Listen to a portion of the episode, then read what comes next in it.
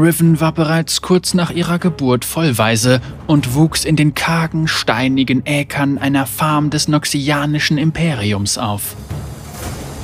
Viele Jahre lang bestellte sie den unbarmherzigen Boden und sehnte sich nach einem Ort, den sie Heimat nennen könnte, und nach Menschen, die ihre Familie sein würden. Als die Armee nach neuen Rekruten suchte, ergriff sie die Gelegenheit und verpflichtete sich der Vision einer Welt, die unter dem Banner von Noxus vereint sein würde.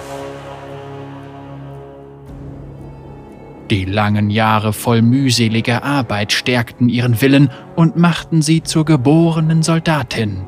Sie meisterte im Handumdrehen das Langschwert, knüpfte mit ihren Waffenbrüdern und Schwestern Bande und verdiente sich die Anerkennung von Großgeneral Darkwill, der ihr eine verzauberte Runenklinge schenkte. Als sie an die ionische Front entsendet wurde, um den sicheren Transport einer geheimnisvollen alchemistischen Waffe zu gewährleisten, erkannte Riven zu spät, dass sie mit ihrer Einheit auf einer Selbstmordmission war und Noxus sie getäuscht hatte. Diese Erkenntnis quälte sie so sehr, dass sie ihre Klinge zerstörte, doch Erleichterung blieb aus.